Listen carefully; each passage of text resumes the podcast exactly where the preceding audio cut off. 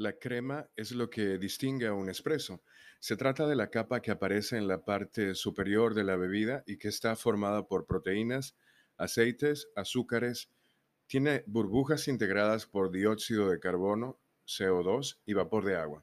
En ella se concentran los aromas, la sensación en la boca, el sabor y el regusto del café. Hay muchas variables para que esta crema pueda lograrse. La presión de los bares de la cafetera, la máquina que se utiliza, la frescura del grano, la molienda, la temperatura del agua, el tiempo de extracción, el ratio, es decir, la proporción agua-café, etc. Hay, sin embargo, cinco razones principales por las que un espresso podría no tener crema. La primera es la frescura del grano. La existencia de la crema depende de qué tan fresco es el café para hacer el espresso. La frescura del café significa que ha sido tostado recientemente, es decir, en un tiempo no mayor a uno o dos meses. En ese lapso conserva la intensidad de sabores y aromas que disminuye con el paso de las semanas. Un café viejo estará parcialmente oxidado y no creará tantas melanoidinas, que son azúcares y aminoácidos responsables de reaccionar con el dióxido de carbono y formar las diminutas burbujas de la capa superior del espresso. La otra razón es la presión. El tipo de funcionamiento de la máquina y la presión del agua que ésta ejerce para conseguir el café es clave para formar la, la, crema.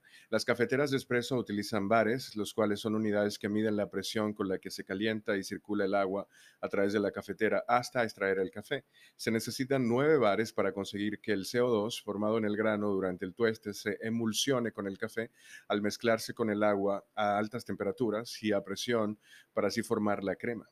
La otra razón es precisamente la temperatura. Es una variable fundamental para la existencia de la capa espumosa del espresso.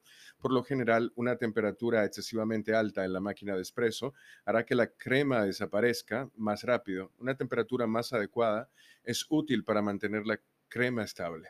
La otra razón es el grano o la molienda del café demasiado viejo.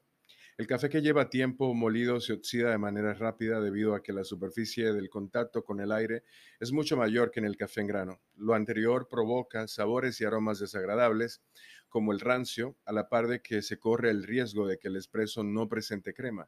La humedad del ambiente también afecta el café molido y a la generación de la crema.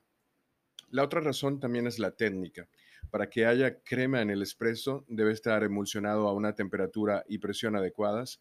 El tiempo de extracción también es valioso, pues un café hecho en 20 segundos o un café hecho en más de 35 segundos influirá en la calidad y la existencia de la crema. Además, influye también la receta.